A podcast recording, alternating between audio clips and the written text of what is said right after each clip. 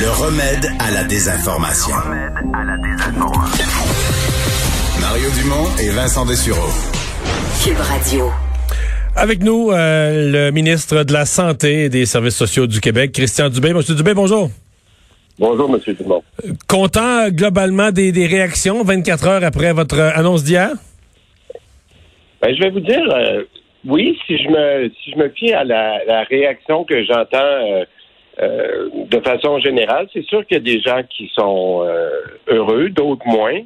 Euh, on aurait voulu avoir des mesures encore plus importantes, mais je pense que par prudence, les gens le reconnaissent bien qu'il faut être prudent. Il y a seulement une petite partie de la population qui effectivement passe en, en, zone orange. Donc, mais je vous dirais, après une journée, là, quand les choses se tassent, je suis content. Mais moi, je vais être content quand je vais continuer de voir les, les cas baisser. C'est ça qui est, c'est ça qui est mon objectif, là.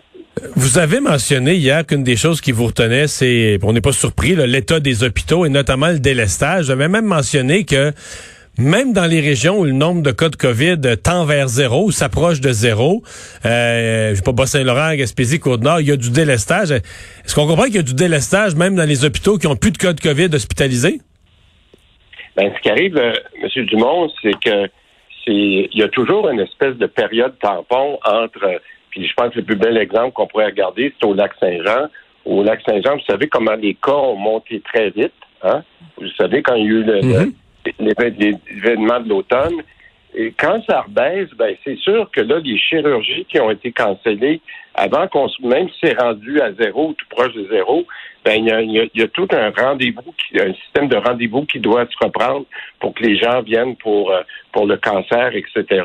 Alors donc c'est pour ça que c'est on a envoyé là, il y a à peu près euh, un petit peu plus qu'une semaine euh, le docteur O'Patterney qui est responsable de tout l'aspect clinique des hôpitaux a renvoyé une lettre pour dire, écoutez, là, on, on, on voit une tendance positive. Pouvez-vous recommencer à prendre les rendez-vous de chirurgie? il y a toujours un délai. Alors, c'est tout à fait normal là, que ces pourcentages-là, hmm. je l'ai dit euh, cette semaine en point de presse, que j'allais les publier maintenant à toutes les semaines pour tenir euh, les gens informés parce que c'est quand même un de nos critères importants pour suivre euh, l'évolution du déconfinement.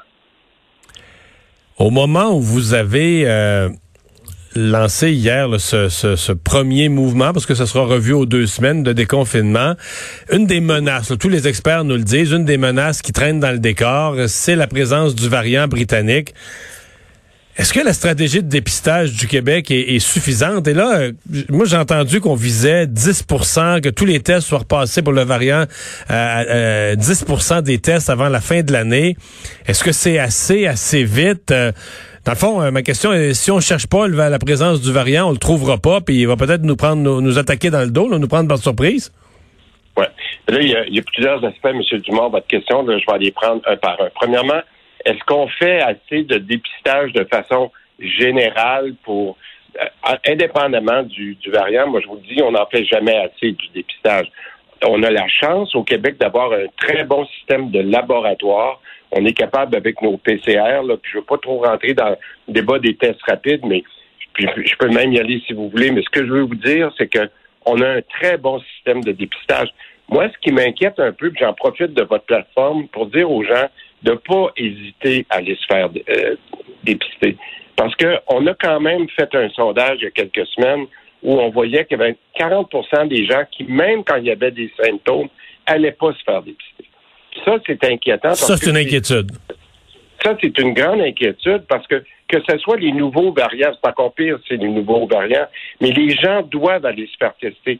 Et on ne reprochera jamais à quelqu'un d'avoir fait une ce qu'on appelle une petite incartade, là, qui, les gens qui ont peut-être eu un oubli, puis qui n'ont pas pensé, ils ont vu un ami ou peu importe. Jamais on va donner une amende à quelqu'un qui n'a pas respecté les règles, puis qui nous dit, regardez, là, dans le fond, j'ai eu tel problème, c'est pour ça peut-être que je le si la police t'a pas attrapé dans ton rassemblement, peu importe, à l'étape du test, c'est pas là que tu vas avoir une contravention. Là. À l'étape du test, il est trop tard. On, on, fait de la santé et des services sociaux, on fait plus de judiciaire rendu là. Ça, faut que ça soit clair. là.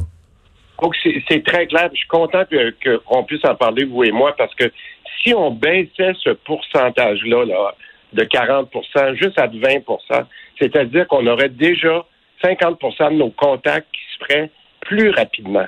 Puis vous le savez, là, une journée ou deux journées où tu es contagieux, puis que tu rencontres des gens, ben, tu donnes le virus à d'autres. Ça, on se comprend. Mais je, reviens avec ma question sur qu'est-ce qui nous empêche de, de, tester plus, parce que je regarde l'Alberta qui teste beaucoup pour le variant britannique, l'Ontario beaucoup plus que nous.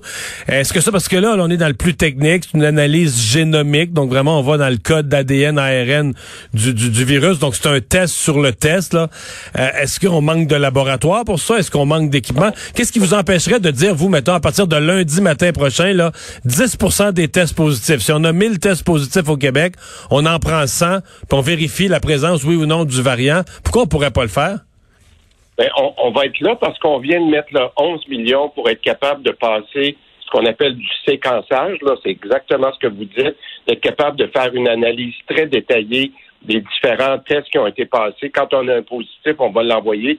Euh, le, temps exact, ça va nous prendre à monter à 10% je pourrais m'informer parce que ça, c'est l'INSPQ. Mais on vient de mettre beaucoup d'argent pour être capable d'augmenter ce pourcentage. Donc, vous êtes savoir que le pourcentage va augmenter rapidement. Là. Dès, quoi? Dès la semaine prochaine? Deux semaines? Ah oui, une, une question de semaine. Puis je pourrais, euh, je vais m'informer parce que quand on a donné le mandat à l'INSPQ, là, il était en train de faire appel aux chercheurs, puis tout ça pour être capable de le faire plus rapidement.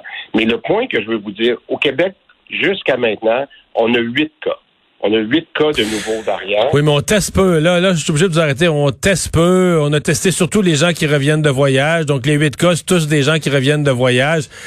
Je pense que là, on est rendu à l'étape d'aller vérifier euh, dans la communauté par un des tests aléatoires.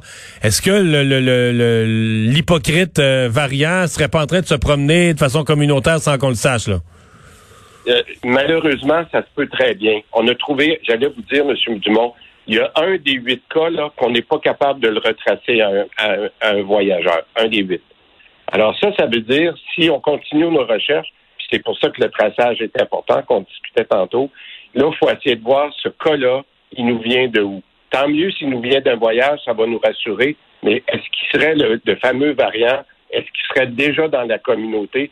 C'est là qu'il faut tester. Et c'est pour ça que je vous demande, et j'apprécie votre temps, c'est qu'on puisse dire aux gens, n'hésitez pas à aller vous faire tester. Parce que je reviens avec toute la question des tests, c'est les gens individuellement qui doivent faire ce choix-là d'aller se faire hmm. tester.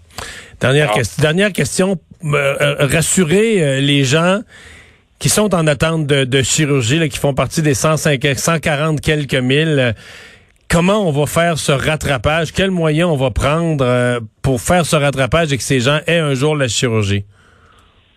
Bon, euh, avant la chirurgie, il y avait déjà, une, euh, avant, pardon, avant la pandémie, il y avait déjà une liste d'attente de, de 110 000 personnes. C'était beaucoup. Là, on a monté jusqu'à 140 000 personnes. C'est beaucoup de chirurgie. Ma première chose à moi, c'était de stabiliser dans les derniers jours les hospitalisations. La bonne nouvelle, c'est que là, on est baissé à 1000 cas comparé à 1500 euh, qu'on avait il y, a, deux semaines. Alors ça, c'est la bonne nouvelle. Une fois qu'on va avoir stabilisé, ben moi, je pense qu'on va être capable de remonter à 90-100% assez rapidement. Notre défi, M. Dumont, il est plus grand que ça. C'est qu'il faut aller au-dessus de 100 pour rattraper. Pour rattraper, ben oui. Pour rattraper. Et c'est là qu'il faut faire.